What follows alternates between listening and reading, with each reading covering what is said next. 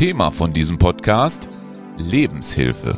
Und so klingt Lebenshilfe.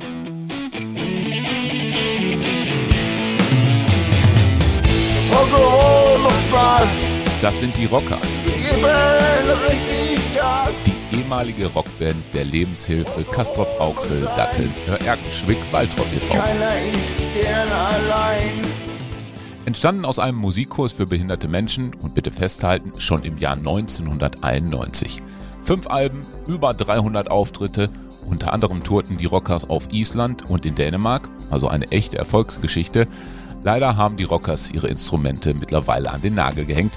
Wirklich schade. Josef Schaper, mein Talkgast, kennt bestimmt noch weitere tolle Projekte der Lebenshilfe, denn Josef war 23 Jahre lang Vorsitzender von diesem Verein. Seekom Impulse. Der Podcast für Kommunikation, Sicherheit, IT und das Leben. Erstmal hallo, Josef, dass du heute Zeit für diesen Podcast hast. Freut mich sehr. Ich freue mich außerordentlich, dass es Interesse findet, äh, was mit Lebenshilfe zu tun hat und das Ganze drumherum. Ja, ich freue mich, äh, wenn es Menschen gibt, die sich für Stiftung Lebenshilfe Ostfest interessieren. Als erstes doch bitte einmal, Josef, stell dich einmal vor, wer du bist, auch Alter vielleicht, und vielleicht kannst du das dann auch noch so reinbringen, wie du mit der Lebenshilfe in Verbindung gekommen bist. Okay, ich bin 1954 geboren. Äh, Das war wenige Jahre nach Kriegsende, also Zweiter Weltkrieg. Äh, Da gab es nicht viel. Äh, Ich bin aufgewachsen in relativ bescheidenen Verhältnissen. Meine Eltern waren selbstständig, aber haben sich ja im Prinzip gerade was aufgebaut und die haben eigentlich den ganzen Tag gearbeitet. Also ich habe äh, drei lebende Geschwister, ich habe aber auch vier verloren. Okay. Und das hatte mit den Lebensumständen zu tun damals. Und ich habe unter anderem einen Bruder verloren, der an Spina bifida erkrankt war. Das Kannst du, das, eine, kannst du das kurz einmal so anreißen, was das ist? das ist eine tiefgreifende Entwicklungsstörung äh, des Rückenmarks. Äh, ja, macht nachher Symptome der Querschnittslähmung. Äh, natürlich auch eine zentral äh, nervöse äh, Verarbeitungsproblematik, die zu einer schwersten Behinderung führen kann. Und ja, wenn man an die Zeit äh, der Nachkriegsjahre denkt, führte diese Behinderung in der Regel zu schwersten Beeinträchtigungen. Und der Bruder ist dann auch gestorben. So, ich nehme an, dass mich das sehr unbewusst auch beeinflusst hat äh, zu meiner Berufswahl. Ich bin studierter Sonderpädagoge und ich habe natürlich auch als Lehrer gearbeitet seit 1980. Ich habe insgesamt 40 Jahre hinter mich gebracht in der beruflichen Laufbahn. Ich war zunächst Lehrer, dann habe ich 14 Jahre Lehrer und Lehrerinnen ausgebildet und ich habe dann äh, die Schulleitung der Hansa-Schule übernommen in Gelsenkirchen. Das ist eine Förderschule geistige Entwicklung. Heute ist ja unser Thema Lebenshilfe. Lebenshilfe, da geht es ja darum, Menschen zu unterstützen, die eine geistige Behinderung haben. Wann ist das hier im, im Fest entstanden? Kannst du da mal was zu sagen? Also wann habt ihr den Verein gegründet? Also das war 1987. Äh, Es gibt natürlich auch noch die Lebenshilfe Recklinghausen. Die ist dann hier fürs Stadtgebiet Recklinghausen, äh, fürs restliche Fest zuständig. Äh, Lebenshilfe Castrop, Rauxel, Datteln, Waltrop, Oerkenschwick, eben für diese vier anderen Städte, die Schülerinnen und Schüler in die Schule Oberwiese geschickt haben. Und ja, ich bin eigentlich äh, dann 1995 in den Vorstand gewählt worden dort. Und ja, die Aktivitäten, eine Wohnstätte zu bauen, die waren ja relativ äh, auf der Stelle. Und ja, ich habe dann gesagt, das kann doch nicht wahr sein. Ja, acht Jahre unterwegs und äh, das Geld noch nicht zusammen für die erste Wohnstätte, da muss doch was gehen. Und ich habe mich dann ziemlich reingeschafft und reingekniet und ja mit dafür gesorgt, äh, dass die Voraussetzungen zur Errichtung der ersten Wohnstätte geschaffen wurden. Äh, wir haben Spendenaktionen gemacht, wir haben viele Aktivitäten entfaltet, ja das Profil des Vereins eigentlich auch nochmal äh, zu schärfen. Äh, zunächst waren vielfältige Aktivitäten ja so in Richtung familienunterstützender Dienst entstanden. Und Christoph Hasselpohl hat das damals äh, sehr nach vorn gebracht, äh, der heute noch im Vorstand ist. Ich bin inzwischen ausgeschieden, nachdem ich 25 Jahre da geschafft habe. Zunächst ja im ehrenamtlichen Vorstand. 2012 ist der Verein dann ja nochmal neu entwickelt worden als Verein mit Aufsichtsrat. Und ja, damals war ich nebenberuflich dann auch noch ja mit Billigung meiner vorgesetzten Dienststelle äh, dann dort im Vorstand tätig. Könntest du kurz einmal erläutern, das ist ja der Podcast der Firma Seekom, wo es im Endeffekt viel um Technik geht, warum wir denn heute über die Lebenshilfe, speziell äh, in Datteln-Waltrop, also Ostfest, sprechen. Wie ist das entstanden? Wir haben natürlich eigene Wohnstätten geschaffen, nicht nur die erste und einzige, sondern es gab dann danach natürlich weitere. Wir haben auch ja im Investoren-Betreibermodell weitere äh, Wohneinrichtungen geschaffen und da geht es ja auch immer um Sicherheits- und Kommunikationssysteme. Guido Otterbein ist eigentlich ja lange schon Partner der Lebenshilfe, was diese Systeme angeht und Jan hat dann natürlich auch äh, Schließanlagen etc. Äh, geliefert und ja, hat immer auch persönliches Interesse gezeigt an dem, was der Verein tut. Und ja, wir haben inzwischen äh, 20 Einrichtungen und Dienste äh, auf die Beine gestellt. Und ja, in all diesen Einrichtungen sind natürlich Seekom äh, Elemente verbaut und ja, nicht nur das, sondern ja, das Interesse, was Guido Otterbein eigentlich an den Aktivitäten zeigt, ähm, das hat sich ja sozusagen dahingehend entwickelt, dass der auch seit 2008 äh, Mitglied ist im Stiftungsbeirat äh, der Stiftung Lebenshilfe Ostfest. Du hast es jetzt gerade schon angedeutet. Es geht ja auch um eine Stiftung. Könntest du mal kurz einmal erklären, was eine Stiftung macht? Also man kann ja spenden oder ich kann ja auch was stiften. Was ist denn da der Unterschied? Die Stiftung hat ein gewisses Grundkapital. Das Grundkapital ist ja im Prinzip nicht angreifbar. Äh, das gilt sozusagen auf ewig. Und die Erträge, die aus diesem Stiftungskapital erwirtschaftet werden, die können frei verwendet werden, um Projekte zu fördern und Zuschüsse zu geben. Und das ist eigentlich das Ziel. Natürlich kann man der Stiftung auch spenden. Äh, dann ist das Geld, was auch im laufenden Kalenderjahr äh, wieder ausgegeben werden kann, für Förderprojekte. Ich will mal ein Beispiel sagen. Ein von mir sehr geschätztes äh, Projekt, was gerade anläuft, ist, dass eine Gruppe von Menschen mit geistiger Behinderung äh, naturnahes Gärtnern praktiziert auf einem Biobauernhof und ja, die ziehen da ihr eigenes Gemüse. Das braucht natürlich Manpower. Das geht nicht ohne äh, bestimmte Betreuung äh, manche Menschen könnten nicht dran teilnehmen, wenn sie nicht eine persönliche Assistenz genießen könnten, äh, die notwendig ist, damit sie sich strukturiert in der Situation zurechtfinden und verhalten können. Das kostet natürlich Geld und ja, das ist zusätzliches Geld, was eigentlich nicht vorhanden ist. So, da kommt jetzt die Stiftung ins Spiel. Die Stiftung äh, stellt Geld zur Verfügung, damit dieses Projekt laufen kann und damit mehr Betreuung möglich ist äh, damit mehr Menschen auch mit stärkeren Beeinträchtigungen daran teilhaben können. Sehr schön. Also erstmal das Projekt, aber auch, dass es so ermöglicht wird. Kritisch muss ich dann hinterfragen, gibt es zu wenig Geld vom Staat? Ich kann das nicht so pauschal sagen. Ist aber ja vielleicht äh, mal zu fragen, was kann ich mir erlauben, wenn ich äh, von der Grundsicherung lebe? Okay, ich kann wohnen, ich habe äh, ein beheiztes Zimmer, ich habe äh, Einrichtungen, die ich nutzen kann, ja, die ja standardmäßig ausgestattet sind. Wenn ich das ja ein Stück weit besser machen will und höher qualitativ ausstatten will, brauche ich mehr Geld. Beispiel äh, Gartenmöbel. Ja, ich kann welche aus Plastik kaufen, die sind aber übernächstes Jahr wieder kaputt. Ich kann aber auch ja, die stabilere Ausführung wählen, sofern mir da jemand ein bisschen was zuschießt. Und so etwas zum Beispiel könnte auch die Stiftung Lebenshilfe Ostfest machen.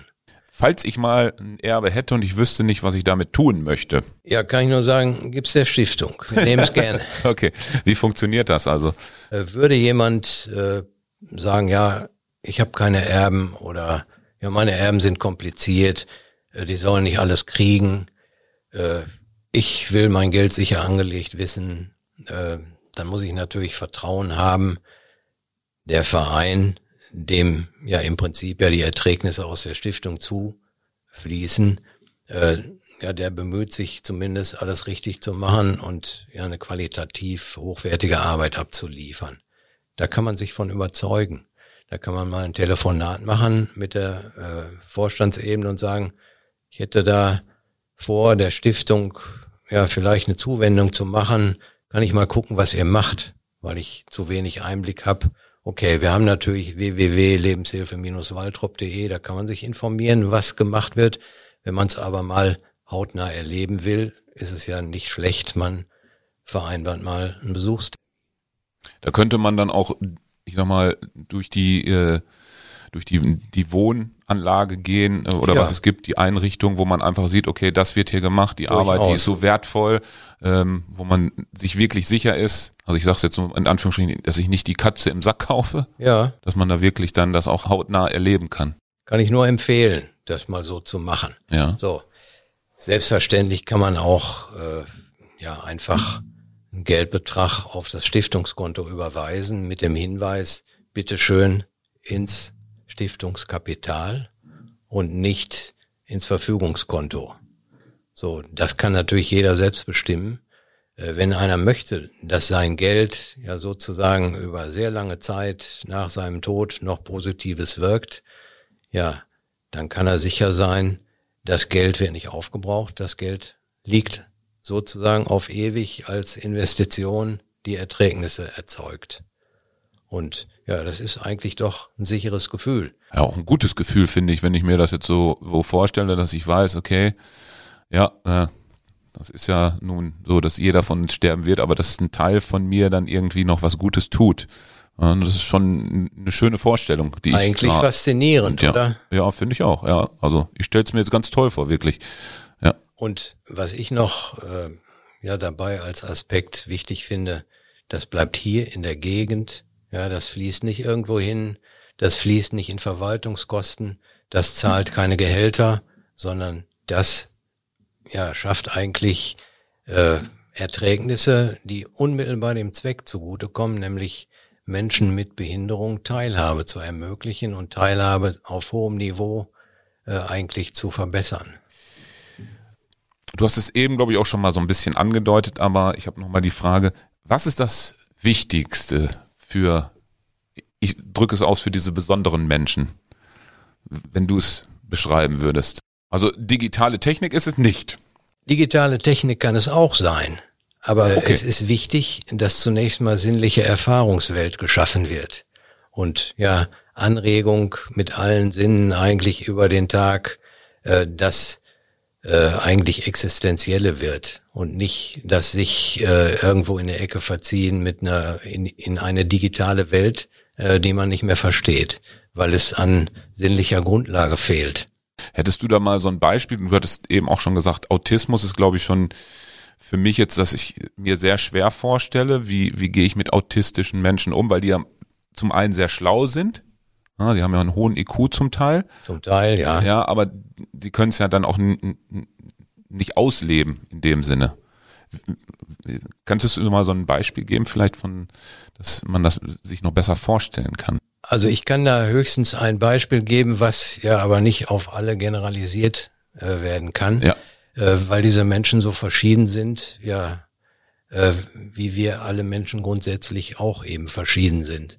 Autistische Störungen, wie man das ja häufig hört, ja, sind einfach eine andere Wahrnehmungswelt, äh, ja, in der ja das, was ja sozusagen die Welt da draußen ausmacht, äh, in ganz individuellen äh, Reizsituationen auf diese Person zukommt, sehr individuell verarbeitet wird und ein sehr individuelles sich anpassen daran nach sich zieht.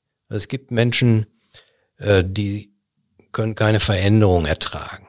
Die müssen immer den gleichen Ritus jeden Tag äh, haben. Ja? Äh, erst kommt Aufstehen, Waschen, Anziehen, Rasierwasser.